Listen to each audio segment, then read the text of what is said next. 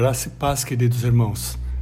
Hoje nós devemos fazer uma reflexão a respeito uh, de algumas coisas que Paulo escreve em, em Efésios, Romanos e também do que o escritor de Hebreus escreve em sua carta, e isso tentando uh, considerar essas colocações de Paulo como, uh, por assim dizer, uma consequência, uma conclusão da, da aliança de Deus que fez através do Senhor Jesus Cristo e como também um, um, uma consequência da, de uma aliança que foi começada, como nós vimos em Gênesis, com Abraão, depois reafirmada com Isaac, depois reafirmada com Jacó.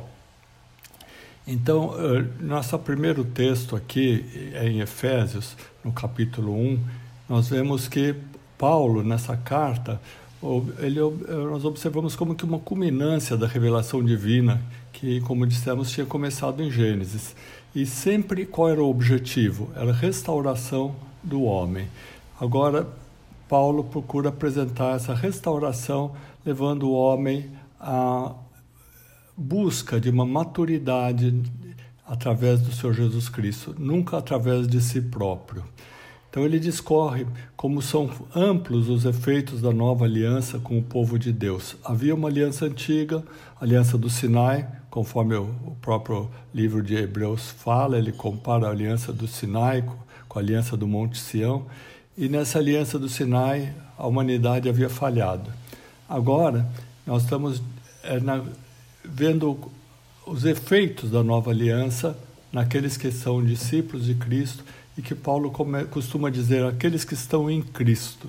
Na carta aos Efésios ele fala isso com certa frequência, aqueles que estão em Cristo, mostrando a unidade entre o cristão e o próprio Cristo e como isso deve repercutir na vida diária de todos que se tornam seus discípulos. Depois ele fala também não só do, da, da pessoa, da própria pessoa, mas de uma nova sociedade que Deus criou em Cristo, que seria a expressão do reino de Deus na terra. Ah, Jesus, no capítulo 13 de Mateus, ele fala sobre várias parábolas que discorrem sobre o, o reino de Deus, que é a expressão do povo de Deus na terra, o povo que veio para salgar a terra, que veio para ser luz do mundo e sal da terra. Né? Em seguida, ele fala sobre os novos padrões aí em Efésios, os novos padrões que essa expressão do reino deve mostrar a Deus e também perante as pessoas que nos observam, que observam os discípulos diante, diante do mundo. E no final exorta sobre como devem ser os relacionamentos, uma vez que estamos em Cristo. E esses relacionamentos são muito amplos, pois estamos no mundo. Então, os relacionamentos incluem não só os familiares, marido, esposa, filhos, mas também relacionamentos ligados ao trabalho e, com, e também como enfrentar os ataques e ameaças do inimigo e, na verdade, é um relacionamento que a gente não gostaria de ter, mas o inimigo procura sempre estar causando dano às nossas vidas e nós precisamos saber como nos relacionar, como nos, nos é, precaver, como resistir a isso. Também faz parte de um relacionamento. E nesse ponto que o Paulo coloca a questão que ele chama de armadura de Deus. Nesse, nesse, nesse ponto ele nos lembra que nós não lutamos contra o sangue ou contra a carne, sim contra inimigos espirituais que eventualmente possam se expressar através de pessoas. Nessa carta vemos então um projeto, um projeto de redenção que visa levar os cristãos não só à salvação, mas também à maturidade dentro do âmbito dessa nova aliança que foi confirmada por Jesus. Uma aliança que começou com Abraão, Isaac, Jacó e que agora é, passou por Moisés e assim por diante, e que agora é consumada definitivamente com o sacrifício vicário do Senhor Jesus Cristo por nós, o Cordeiro de Deus, como dizia João Batista, o Cordeiro de Deus que tira o pecado do mundo. Então é uma plenitude de um projeto divino que vem desde a eternidade. Né? Só para a gente ter uma ideia, no capítulo 1, verso 4 de Efésios, Paulo diz que ele nos escolheu nele antes da fundação do mundo, para termos ideia de que esse projeto de Deus é um projeto que não, não começou nem exatamente com Abraão, embora o que nos seja revelado é a partir de Abraão, mas é é, é algo que já vem desde a eternidade. Então, por isso, após o Senhor ter estabelecido a nova aliança e revelado a Paulo o mistério de que a redenção reuniria em um só povo tanto judeus como os assim chamados gentios, ele pôde agora dizer que somos abençoados com toda, todas as bênçãos espirituais nos lugares celestiais em Cristo. Ele afirma também que o eterno plano em que Deus nos elegeu antes da fundação do mundo tinha em mente que fôssemos santos e irrepreensíveis, quer dizer, era um plano que tinha um objetivo, santos e irrepreensíveis, e Paulo eh, fala muito sobre a questão da maturidade. Se a gente observar no Antigo Testamento, nós vemos que muitas vezes os, aqueles que é, serviam a Deus nem sempre foram muito maduros. E até mesmo no Novo Testamento, nós vemos que muitas vezes falta maturidade. Então nós percebemos que nessas epístolas do Paulo, ele procura dar importância muito grande para que se é, os discípulos de Senhor Jesus, aqueles que estão em Cristo, não só fiquem felizes por estarem salvos, por terem garantido a vida eterna, mas para que tenham uma vida madura, para que não envergonhe o Evangelho do Senhor e, pelo contrário, para que o seu viver diário seja uh, a proclamação da luz do Senhor Jesus Cristo, assim como Jesus disse: Eu sou a luz do mundo, e ele também falou: Vós sois a luz do mundo. Então, esse é o, o objetivo eh, da consumação dessa aliança. Né? Um aspecto extremamente relevante fala agora de pertencermos também à família de Deus.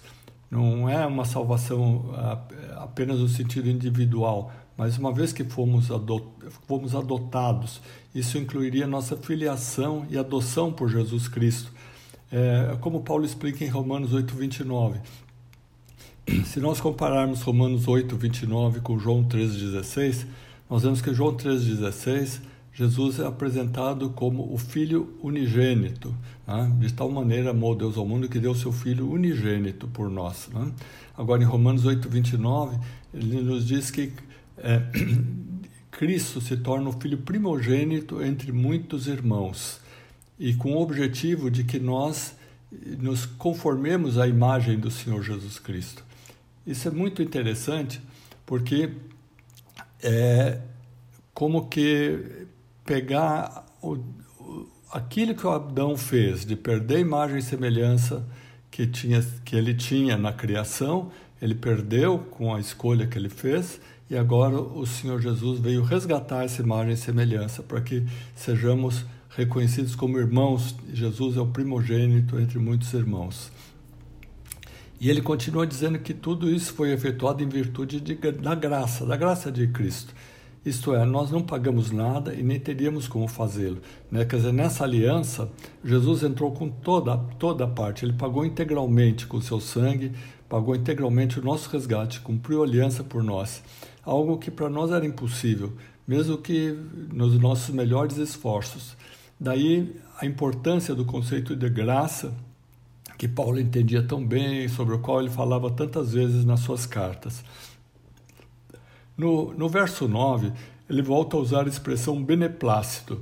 E é interessante essa palavra, que não é uma palavra do dia a dia, mas que revela a soberania de Deus em todos os passos da redenção.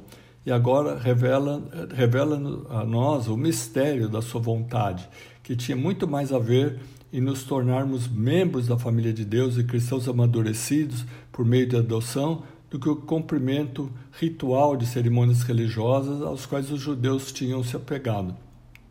Quer dizer, os judeus tinham uma religião, um ritual, seguiam aquilo, eh, digamos assim, entre aspas, religiosamente, e só que esse tipo de, de religião nem sempre era o que agradava a Deus. Pelo contrário, por exemplo, nós vemos em Isaías, chega um momento em que Deus fala: Eu não posso suportar o ajuntamento solene associado à iniquidade. Né? Então, Deus não se, não se agradava de ver um, um processo religioso, um processo cerimonial, sendo que o coração não estava convertido, o coração não manifestava a conversão. E nós vemos que o próprio profeta Ezequiel e outros profetas tinham dito que um dia Deus tiraria o coração de pedra do povo e daria um coração novo e colocaria do seu espírito naqueles que se tornariam os seus filhos. Então, ele segue o texto ainda de Efésios, frisando esse conceito de unidade, porque uma vez que somos adotados, agora nós, nós somos família de Deus. E assim congrega em Cristo todas as coisas, na dispensação, como ele fala, na dispensação da plenitude dos tempos, isto é, nesta época planejada por Deus, no relógio divino.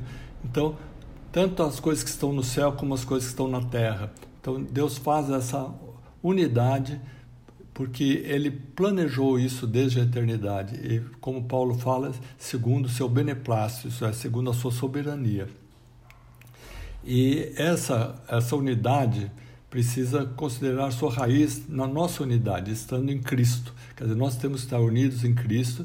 É, o Paulo exalta essa concepção. Frequentemente ele fala em Efésios os que estão em Cristo.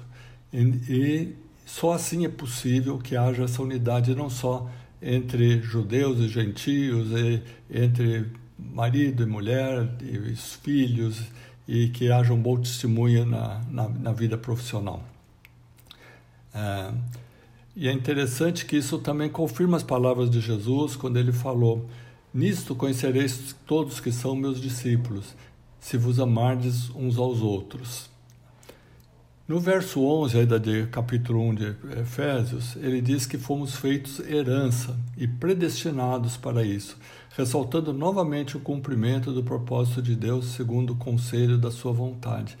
É muito interessante ver essa, essa carta de Efésios que ele ressalta muitas vezes que tudo foi feito segundo o conselho de Deus, segundo a soberania de Deus, segundo um plano pré-estabelecido. Isso nos dá segurança de que a nossa vida não está ao léu, não está ao acaso, mas que tudo mais que vier acontecer conosco está dentro dos planos de Deus. Só assim poderíamos ser expressão de louvor da glória, nós os que esperamos em Cristo e tendo nele também crido, fomos selados com o Espírito Santo da promessa, e isso é fundamental.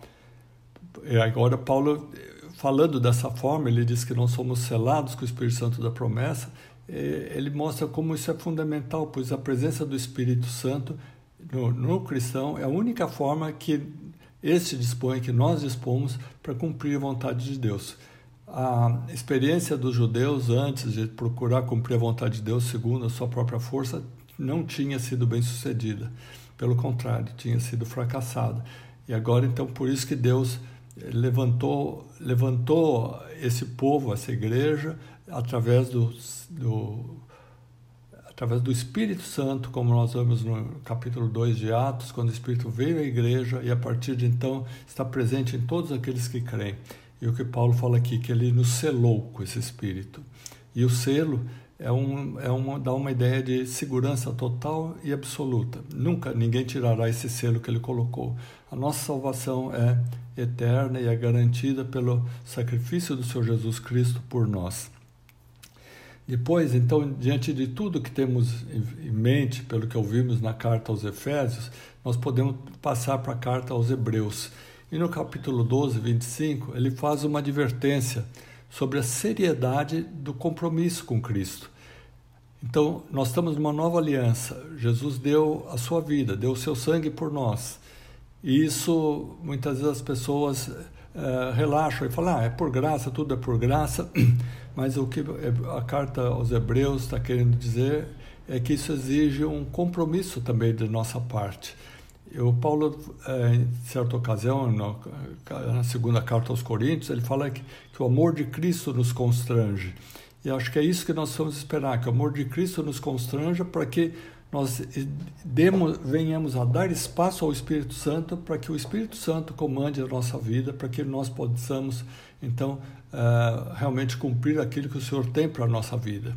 Né? Na carta aos, aos, aos Efésios também, ele fala que nós somos feitura dele, criados em Cristo Jesus para boas obras, as quais o Senhor preparou de antemão para que andássemos nelas. Quer dizer, o Senhor tem um plano.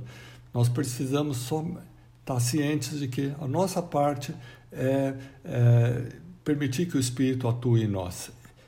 O, problema do Adão foi querer ser ele senhor de todas as coisas, ser, libertar-se de Deus. E a nossa questão agora é nos submetermos ao Senhor. Então, diante disso, o autor, o autor, dos Hebreus procura fazer uma visão panorâmica. Um pouco antes do 12, 25, ele faz uma relação entre a aliança que havia sido feita com Moisés no Monte Sinai, que foi uma, um momento assim assustador. Era, ali diz que o povo ficou extremamente assustado com aquelas coisas que estavam acontecendo. Era uma manifestação de poder muito grande de Deus que eles não conheciam e a relação desse com a nova aliança que é feita no Monte Sião, onde Jesus entrega sua vida por nós.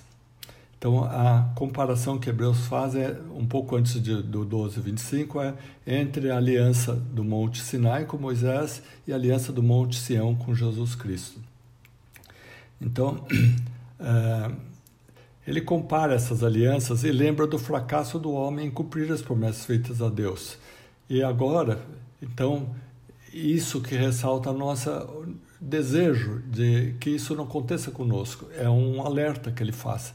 O apóstolo Paulo mesmo ele fala em algumas ocasiões que todas as coisas que foram escritas na Escritura foram escritas para o nosso ensino. Então, é, é, o que o Hebreus está querendo dizer é o seguinte: aprendam com isso, aprendam com a experiência do Sinai que não foi boa e tenham uma vida diferente na presença do Senhor basicamente deixando que o Espírito atue em suas vidas. Então, é, nós poderíamos ver o, a tentativa que o povo é, fez de confiar que queria respeitar a aliança de Moisés. No capítulo 19 de Êxodo, nos versos 7 a 8, nós vemos o que o que o que está escrito. Diz assim: Veio Moisés, convocou os líderes anciãos do povo e declarou diante deles todas as palavras que Javé lhes havia ordenado. Então todo o povo afirmou unânime: tudo que Javé mandou, nós faremos. E Moisés declarou diante do Senhor as palavras de resposta do povo. Porém, que, que, a história diz? Na história subsequente deixa patente a incapacidade humana em cumprir essa promessa e, consequentemente, a impossibilidade de chegar a Deus mediante os esforços próprios da humanidade. Então, daí vem a, a relevância do Senhor Jesus se apresentar em nosso socorro nessa nova aliança pelo seu sangue, na qual ele se responsabiliza por cumpri-la integralmente e assim nos conceder salvação exclusivamente pela graça. E dessa forma cabe a nós a confissão da nossa incapacidade e o arrependimento. Daí eh, nós observarmos como a palavra arrepender-se, ou arrependei-vos, é importante na Bíblia. Nós vemos desde João Batista, né, quando ele pregava batismo de arrependimento. Depois, o Senhor Jesus, quando começou a, a, a sua pregação, ele falou também a mesma palavra: arrependei-vos, arrependei-vos, porque o, reino dos céus está próximo. Nós vemos que Pedro falou em arrependimento, João falou em arrependimento, Paulo falou em arrependimento, todos eles falaram em arrependimento. Portanto, o arrependimento é a palavra fundamental da, da, nossa participação nessa nova aliança. Não há possibilidade de participarmos da nova aliança sem o arrependimento. É por isso que ele, ele fala, então, no verso 12, 25 de Hebreus: Não rejeiteis ao que fala, porque se não escaparam aqueles que rejeitaram o que na terra os advertiam, muito menos nós, se nos desviarmos daquele que do céu nos adverte. Em seguida, ele emprega uma série de adjetivos para descrever a grandiosidade da graça de Deus que foi manifestada nessa nova aliança em Cristo, que está simbolizada no Monte Sião. Ele fala, por exemplo, vocês chegaram ao Monte Sião, a cidade do Deus vivo, a Jerusalém celestial, a incontáveis hostes de anjos, a universal assembleia, a igreja dos primogênitos arrolados nos céus, a Deus, o juiz de todos, aos espíritos dos justos aperfeiçoados, a Jesus, o mediador da nova aliança, ao sangue da aspersão. Depois de fazer essa explanação toda, ele diz, diz nos versos 28, ainda do mesmo capítulo 12 de Hebreus: Então retenhamos a graça para servirmos a Deus de modo agradável, com reverência e santo temor. Quer dizer, retenhamos a graça. Ele chama atenção para isso. Nós não vamos poder servir a Deus pelo nosso próprio esforço, é somente pela graça, somente pela graça, permitindo que o Espírito faça isso por nós. Na verdade, é, nós sempre precisamos lembrar que a vida cristã é impossível de ser vivida a não ser que Cristo vive em nós. Como o próprio apóstolo Paulo havia dito, né? já não sou eu que vivo, mas Cristo vive em mim, quando ele falou na carta aos Gálatas. É, e a Bíblia fala muito sobre a graça. Né?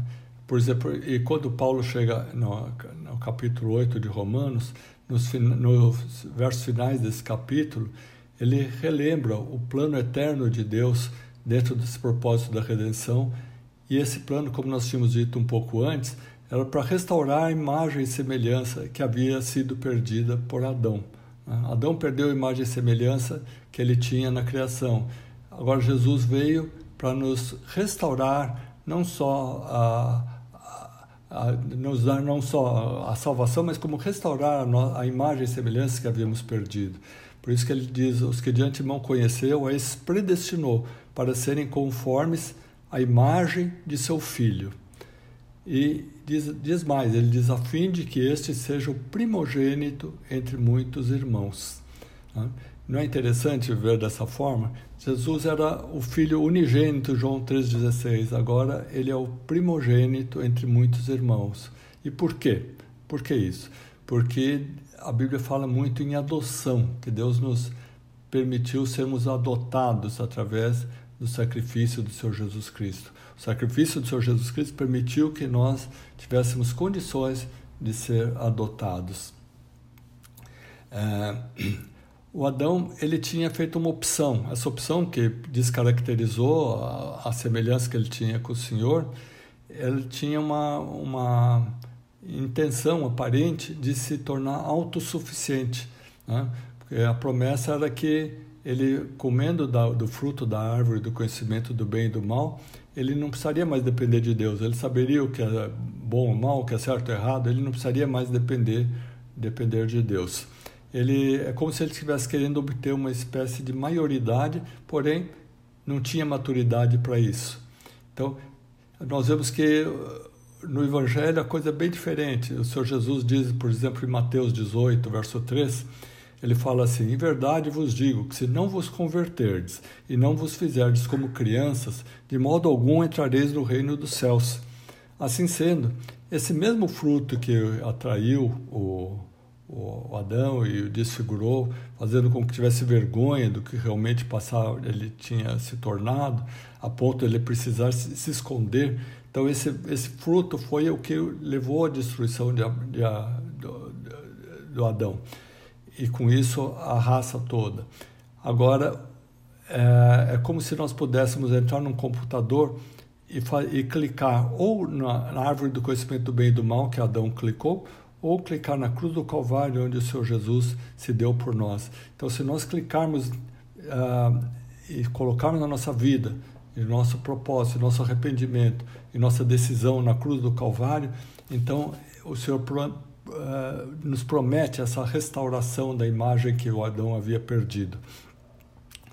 Uh, e, e assim nós cumprimos aquilo que o Paulo falou, para que nós sejamos conformes à imagem do seu filho. Depois disso, depois de falar dessa forma que nós nos tornamos filhos, filhos eh, irmãos do, do, primogênito, que é o Senhor Jesus, ele eh, apresenta uma série de, de figuras de expressão do amor de Deus para conosco, em contraste com as dificuldades que fazem parte do mundo. E é interessante que Jesus tinha alertado, Jesus falou: Essas coisas eu vos escrevo para que vocês tenham paz em mim porque no mundo vocês vão ter muitas tribulações, muitas aflições, mas tem de bom ânimo porque eu venci o mundo.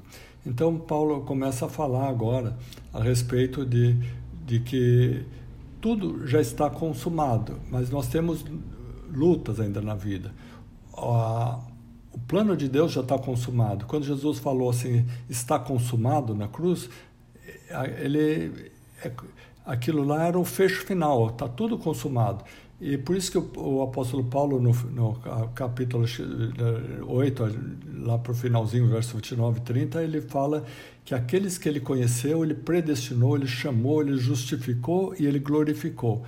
Dá para perceber? Ele colocou todos os verbos no passado, para dar, uh, para nos dar a segurança de que é, tudo já está feito. Ele conheceu, ele predestinou, ele chamou, ele justificou e ele glorificou.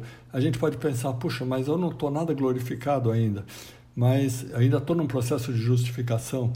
Mas o, o, o que a palavra diz é que tudo isso já está no, já tá, ah, no verbo, o verbo está colocado aqui é um verbo no passado, indicando que o Senhor Jesus já fez tudo. É só uma questão de tempo como se nós estivéssemos num, num, numa vídeo de um filme que a gente pudesse colocar a parte final e a parte inicial a hora que a gente quisesse. Deus já tem todas essas partes com Ele, Ele sabe de todas as coisas, Ele é o soberano. Ah, mas, uh, então a pergunta que talvez viesse é se Deus tem esse plano eterno para conosco, por que frequentemente nos sentimos tão desconfortáveis, por que frequentemente achamos esse mundo tão hostil? Então, daí a importância dessa, desses últimos versos do Romanos 8, quando o apóstolo Paulo então enfatiza que nenhuma dessas tribulações que fazem parte do mundo e possam nos sobrevir são capazes de nos separar do amor de Deus que está em Cristo Jesus. E isso não seria surpresa para ele, nem deveria ser para qualquer discípulo, pois Jesus já tinha alertado, como a gente disse, né, que nós passaríamos por tribulações. Mas de forma geral, nós pensamos frequentemente: se Deus é todo-poderoso, por que eu tenho que passar por tribulações? Por que, por exemplo, nesse momento, nós estamos passando por uma pandemia e outras situações, às vezes, tão, tão desgastantes? Então, dessa forma, é importante que nunca nos esqueçamos que nossa existência não se resume a esta vida terrena. Mesmo que as coisas estejam difíceis, é importante lembrar que aquilo que o apóstolo Paulo falou, nossa vida não está só aqui. Ele falou, a nossa pátria está nos céus, quer dizer, não é, nossa pátria não é aqui, nós estamos aqui realmente é, de passagem por aqui. Então, é muito precioso a gente observar os contrastes que Paulo faz e nos revela é, entre as tribulações e a presença de Deus conosco conosco e por nós. Então, uh, por exemplo, ele, em dado momento ele fala, Deus é por nós. Daí ele pergunta, quem será contra nós? Daí ele fala, Deus entregou o seu Filho por nós. Como ele não nos dará graciosamente todas as coisas? Quem acusará os eleitos de Deus? Ele pergunta. Como é isso é possível? O próprio Deus é que os justifica. Quem os condenará? Daí ele fala: Jesus morreu por nós, está à direita do Pai intercede por nós. Então, quem pode nos condenar? Depois ele pergunta: quem nos separará do amor de Cristo? Ele fala: nada, ninguém nos separará do amor de Cristo. Então ele fala: porque estou bem certo que nem morte, nem vida, nem anjos, nem principados, nem potestades, nem o presente, nem o porvir, nem a altura, nem a profundidade, nem alguma outra criatura nos poderá separar do amor de Deus que está em Cristo Jesus, nosso Senhor.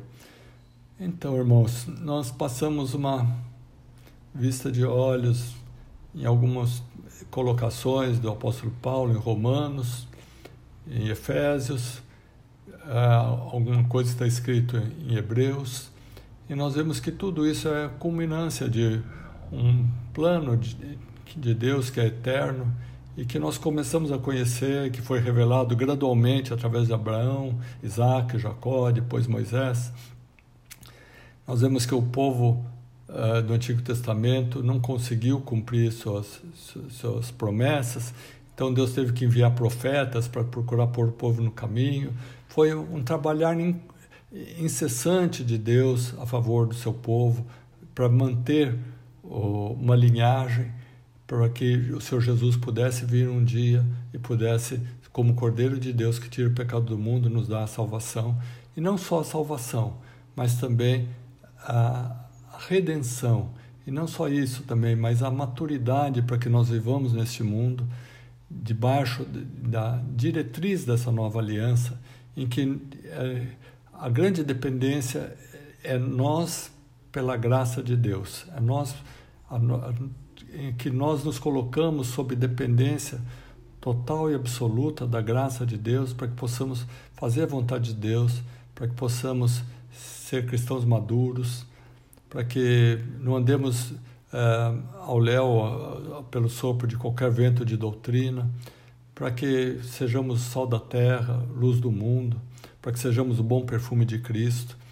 Esse provavelmente o, o grande objetivo que o Senhor tem para conosco, para que, assim como Israel deveria testificar sobre, sobre Deus no Antigo Testamento, sendo uma nação de Deus, que nós agora, como um, um, como o apóstolo Pedro fala, que nós somos sacerdócio real, nação santa, povo de propriedade exclusiva de Deus, a fim de proclamarmos então tudo aquilo que Deus fez por nós. Então, porque dessa forma realmente nós sejamos uma nação santa agora, mediante tudo aquilo que o Senhor Jesus fez por nós na nova aliança. Que Deus nos abençoe então, que nos dê compreensão disso e que nos ajude a não dependermos da nossa própria força, mas estarmos sempre confiando no, naquilo que o Senhor fez por nós e dando espaço ao Espírito em nossas vidas para que Ele é, viva a vida cristã por nós. Que o Senhor nos abençoe, meus irmãos. Em nome do Senhor Jesus. Amém.